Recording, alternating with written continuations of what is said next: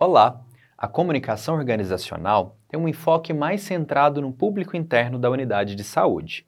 Trabalha com os fluxos assistenciais, de divulgação interna e o administrativo, e tem como objetivo promover engajamento e disseminação da identidade, para garantir que tenhamos coerência na execução da nossa missão e valores no dia a dia do trabalho. Uma das estruturações mais importantes neste âmbito é configurar os meios e canais de comunicação.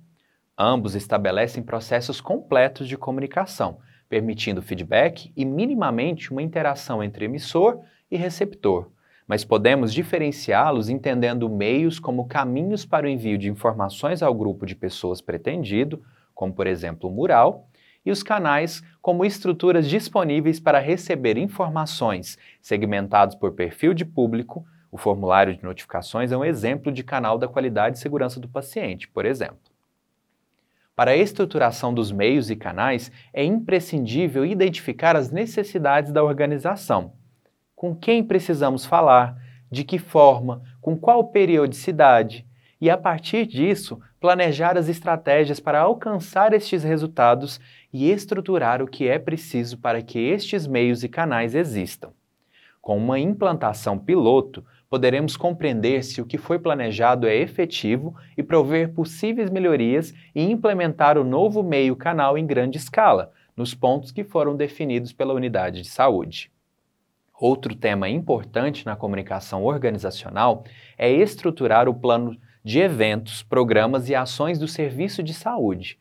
Para que isso se torne real, precisamos ouvir nossos públicos para identificar possíveis propostas, quais temas são mais importantes e avaliar isso também nos calendários do Ministério da Saúde e outros, possibilitando uma conexão da instituição com a sociedade de forma ainda mais coerente.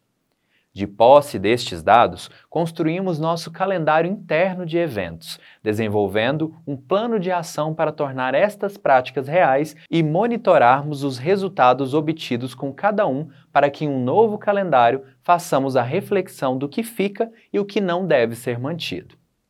Para que a organização tenha bons resultados internos e externos com a comunicação, é crucial também confeccionar um plano. Este plano de comunicação pode ser anual ou semestral, por exemplo, e serve para guiar todos os agentes envolvidos neste processo rumo ao alcance dos objetivos traçados anteriormente. Por isso, este documento é composto por um diagnóstico da situação atual, os objetivos inerentes a esta prática, detalhando uma meta clara e factível, quais os públicos estão interrelacionados, quais as estratégias que serão aplicadas e com quais recursos e o cronograma de execução dessas atividades. Já a comunicação institucional tem um enfoque para o público externo, intimamente ligado ao fluxo de divulgação, para construir relacionamento e promover a imagem da unidade de saúde.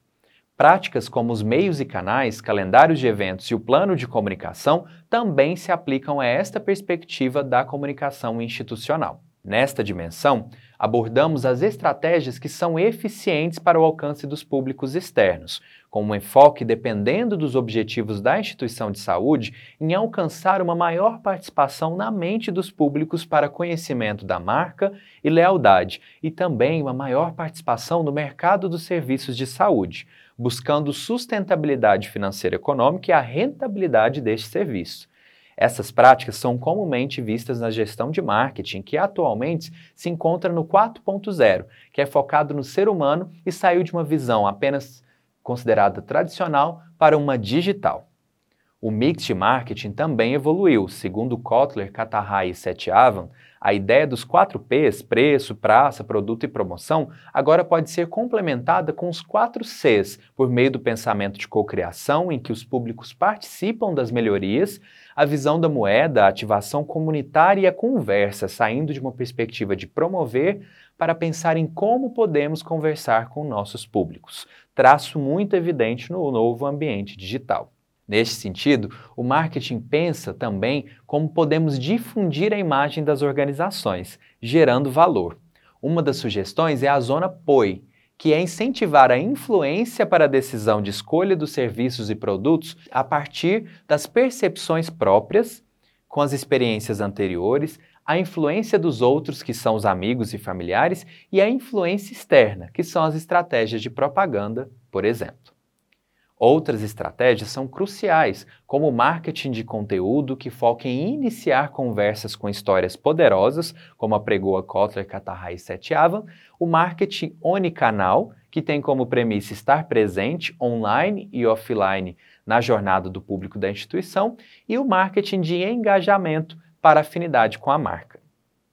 Além disso, existe uma gama de possibilidade de investimento em publicidade e propaganda pelos diversos veículos possíveis e também o incentivo de pautas positivas por meio da imprensa, que exige uma postura proativa da organização visando melhores resultados da imagem. Obrigado pela atenção e até logo!